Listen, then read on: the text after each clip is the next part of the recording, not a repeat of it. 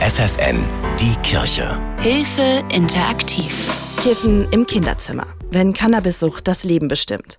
Jan ist 21 Jahre und war lange abhängig von Cannabis. Heute ist er endlich clean, aber der frühe Konsum hat Spuren hinterlassen. Mir wurde vor zwei Jahren eine Psychose anerkannt, also diagnostiziert. Und äh, das hing mit Cannabis zusammen, weil ich mit 14 angefangen habe zu konsumieren.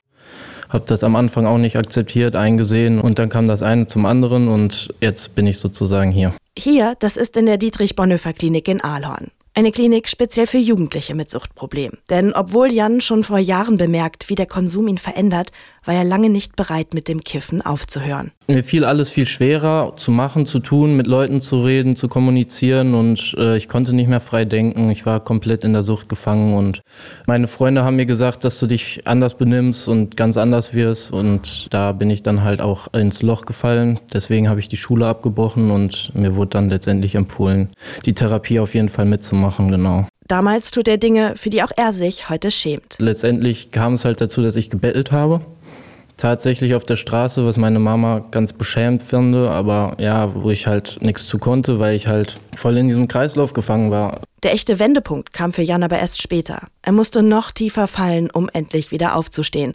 Denn mit den Drogen kam auch ein kriminelles Umfeld und das hätte er beinahe mit seinem Leben bezahlt. Mir wurde in den Bauch gestochen dreimal, also Lunge, Leber und Darm. Und äh, da habe ich dann halt gesagt, okay, jetzt versuchst du auf jeden Fall aufzuhören. Und ich glaube, das war eins der besten Sachen, die ich je in meinem Leben getan habe. Also wirklich. Ich weiß nicht, wie weit ich noch abgerutscht wäre, hätte ich jetzt weitergemacht. Schon bevor er sich für eine stationäre Therapie entscheidet, versucht er immer mal wieder aufzuhören. Ohne Erfolg. An die Stelle eines geregelten Alltags mit Routinen und Aufgaben ist die Sucht getreten. Ich kam früher gar nicht klar, habe ein Jahr sozusagen nichts gemacht und dann fällst du halt immer wieder auf die Fresse so, ja.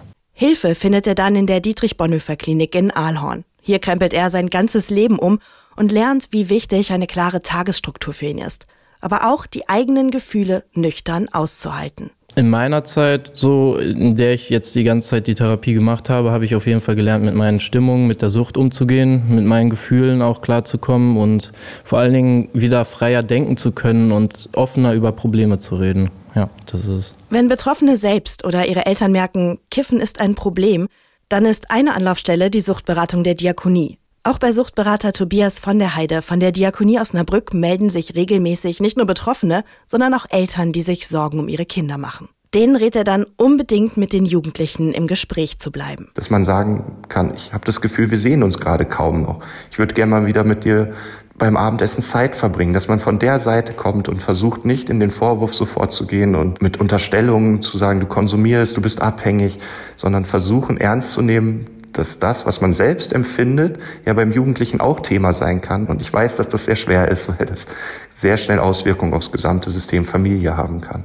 Die Sorgen der Eltern sind berechtigt, denn Kiffen kann bei Jugendlichen schwerwiegende psychische und soziale Folgen haben. Junge Menschen greifen vor allen Dingen in den Prozess ein, wo sich gerade im Jugendalter ja so Sachen verknüpfen, eben zu erlernen, wie gehe ich mit Situationen um, was habe ich eigentlich für Alternativen. Und wenn ich da früh eingreife und immer den Weg gehe, dass der Konsum für mich Sachen in den Hintergrund drückt und mir eben keine anderen Handlungsalternativen, Handlungsstrategien aufbauen kann, das hat eine enorme Auswirkung auf das psychosoziale Verhalten von jungen Menschen dann im weiteren Leben. Die Gefahr einer Abhängigkeit ist dann sehr groß, aber das ist nicht das einzige Risiko von Cannabiskonsum im Jugendalter. Und die Gefahr besteht eben, dass ich in Hirnprozesse eingreife, wenn es darum geht, Sachen zu lernen, mich zu konzentrieren, auf Sachen zurückzugreifen, die ich für eine Klausur, für eine Ausbildung brauche, weil ich sie erlernt habe. Und das kann ich dann einfach nicht so gut, wenn ich regelmäßig konsumiere.